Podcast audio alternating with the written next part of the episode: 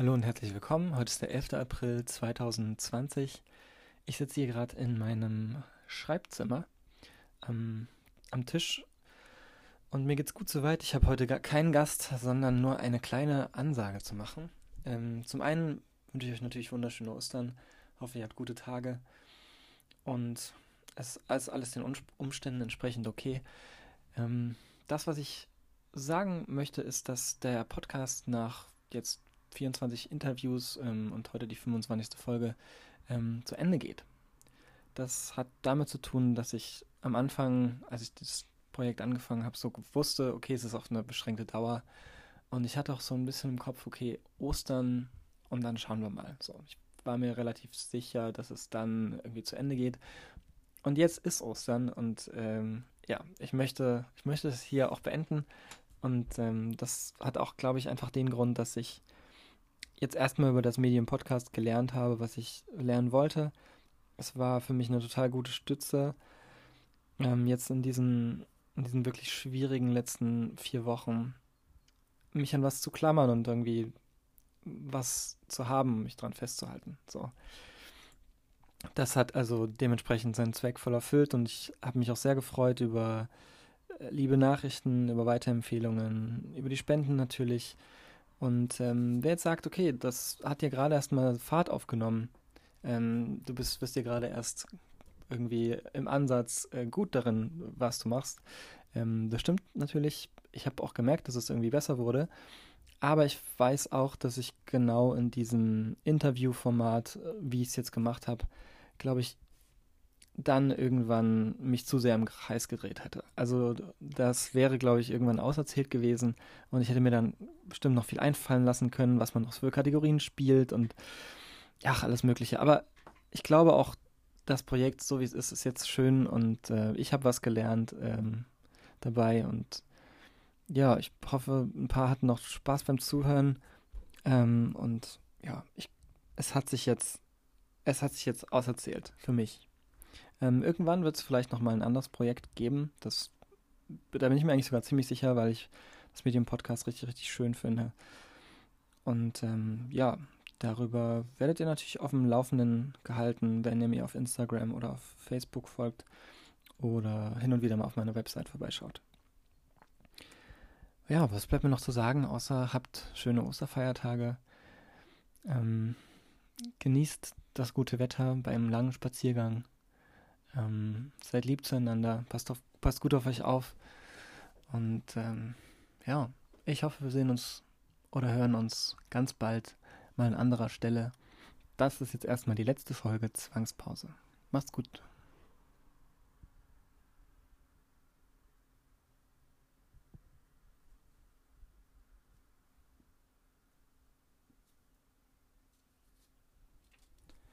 Es gibt in dieser Folge ein kleines Osterei, bei vielen Platten, wenn man sie durchhört, gibt es ja diesen Hidden Track. Das ist jetzt also auch so. Herzlich willkommen zum Hidden Track. Ähm, ich habe für die Lesebühne vor, ich glaube, ziemlich genau einer Woche ähm, zwei Texte geschrieben. Den einen, äh, ich bin nicht dazu gekommen, den anderen vorzulesen. Deswegen äh, möchte ich das jetzt noch machen. Es ist ein Text über das, was ich vielleicht gerade so am meisten vermisse, nämlich die Bühne. Und ähm, der Text heißt, es ist äh, jetzt nur zufällig passend, das verfickte Ende. Die ganze Welt ist eine Bühne und alle Frauen und Männer bloße Spieler. Sie treten auf und gehen wieder ab und äh. Niklas stockt. 15 Jahre, 14 Pickel, 13 Minuten vor der Shakespeare-Premiere der 9. Klassen. Niklas kann den Text nicht, Niemand kann den Text. Außer Zweitbesetzung Jasmina, und niemand mag Jasmina, nicht einmal sie selbst. Wenn sie eine Bühne betritt, dann schwitzt sie ihre Eingeweide heraus. Jeder Schritt so leichtfüßig wie der eines Zoo-Elefanten zur Fütterungszeit. Das Gefühl, angestarrt zu werden, hemmt jede ihrer Bewegungen. Die Bühne des Humboldt-Gymnasiums für sie eine moltonbehangene Hölle. Niemand bekäme sie dahin, auch keine zehn zu kräftigen Zoo-Elefanten. Eine Stimme krächzt zu ihrer Linken. Ich glaube, das wird halt nix, Jasmina. Und dann ein Satz wie ein Genickschuss. Frau Köhler will, dass du einspringst. Zwischen den Wäscheleien der Altbau-Hinterhöfe Ostthüringens betritt Jürgen Prekowitz, Coach der Spielgemeinschaft FC Motor Zollenroda, eine umgedrehte Kiste Sternburg. Er hat zwölf große Schlucke aus dem Flachmann-Intus, dennoch lauschen die elf Freunde ihm zehn Minuten vor Spielende aufmerksam. Jungs, raunt er, ich will ehrlich mit euch sein. Ihr habt scheiße gespielt. Selten so scheiße wie heute tatsächlich. Der Rückstand ist verdient. Die rote Karte für Tommy war überfällig. Wenn das ein normaler Tag wird, dann fangen wir uns noch zwei Buden und eine kleine Tracht Prügel, und dann fahren wir heim. Aber wenn mich nicht alles täuscht, sein Blick wandert durch die Runde der hängenden Köpfe. Dann ist heute kein normaler Tag. Jürgen spuckt aus. Einige Spieler tun es ihm gleich. Heute ist Kampftag. Und was machen die an Kampftagen? Sein Blick ruht auf Jaschwili, dem Kapitän, der zurückstarrt und schnaubt wie ein Turnierpferd. Wir beißen. Die Spieler murmeln leise, aber zustimmend. In jede Wade, in jedem Zweikampf. Wir beißen so fest, dass der eigene Schmerz bedeutungslos wird. Wir beißen jede Ecke und jeden Einwurf und jeden Freistoß. Wir beißen! Das Murmeln hebt an. Jaschwili schüttelt sich. Wir beißen! Und sie, sie werden schreien und jaulen, doch wir beißen, ohne einen Hauch Erbarmen. Und dann! Die Hälse sind gereckt, jedes Augenpaar klebt an Prekowitz zitterndem Schnauzer.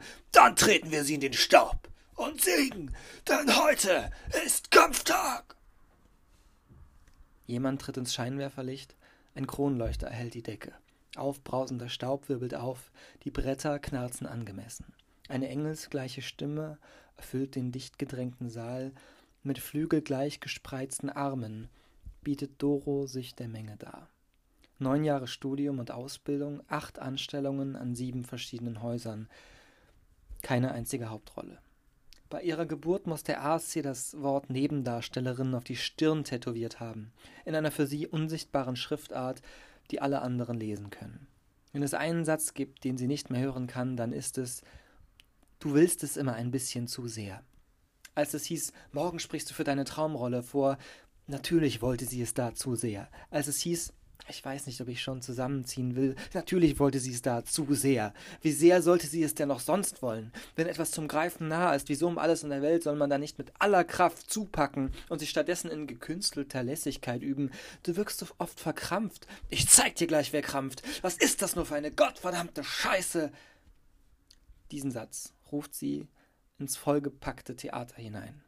Der Souffleur in Reihe 1 blättert panisch vor und zurück, vergewissert sich, nein, dieser Satz, der steht da nicht. 700 Augenpaare vor, 50 Augenpaare hinter der Bühne ruhen jetzt auf ihr. Niemand im Saal, Doro eingeschlossen, weiß, was jetzt passiert. Sie atmet ein und aus, dann zerreißt ihr nächster Satz die Stille. Schwarz. Ein Mikrofon knackt. Das Bild wird rosa bis fleischfarben, eine Hand entfernt sich von der, entfernt sich von der Webcam. Ein unsicheres Lächeln, die Haare werden zurückgestrichen, so ist das einzige Wort, dann noch ein unsicheres Lächeln, dann noch einmal die Haare zurück. Dann fängt Jana an, sich auszuziehen. Hunderte sehen zu, etwa sechs Zuschauer zahlen fünf Euro im Vier-Minuten-Takt. An Stundenlöhne wie diese hat sie sich gewöhnt. Ob sie auch zahlen und zusehen würden, wenn sie wüssten, dass Jana mal Thorsten hieß? Jana ist sich da nicht so sicher aber würde es heute eigentlich ganz gern mal drauf ankommen lassen. Ihre Regel lautet bis zur Unterhose und nicht weiter. Und jede Regel ist da, um gebrochen zu werden. In den eng anliegenden Stoff gleiten ihre Finger seitlich, bereit sich zu spreizen und ganz zu entkleiden. Ob ihre Weitsicht ihr da nicht den Streich spielt, kann sie nicht entscheiden. Ihr hilft keine Vorsicht und auch kein Wahrscheinlich. Sie will es beweisen. Nichts liebt eine Bühne mehr als den Moment der Wahrheit. Vor allem dann, wenn er grausam ist. Kriegt Jasmina ihr Lampenfieber in den Griff, reißt Motorzollenroder das Spiel rum. Was sagt Janas Community zu Thorsten und geigt Doro dem Saal ihre Meinung? Ich hol noch tief Luft und dann sag's mir. Auf drei eine letzte Sache noch, um das Ganze zu sortieren. Das Entscheidende passiert nicht auf der Bühne, sondern immer hier oben. Zwei, was auch immer du jetzt sagst. Ich glaube, es wird traurig oder schlimmer happy. Ach nein, ich weiß doch auch nicht. Eins, es ist so schön hier drin. Dein Ende ist bestimmt beschissen. Weißt du was? Ich glaube, ich will es gar nicht wissen.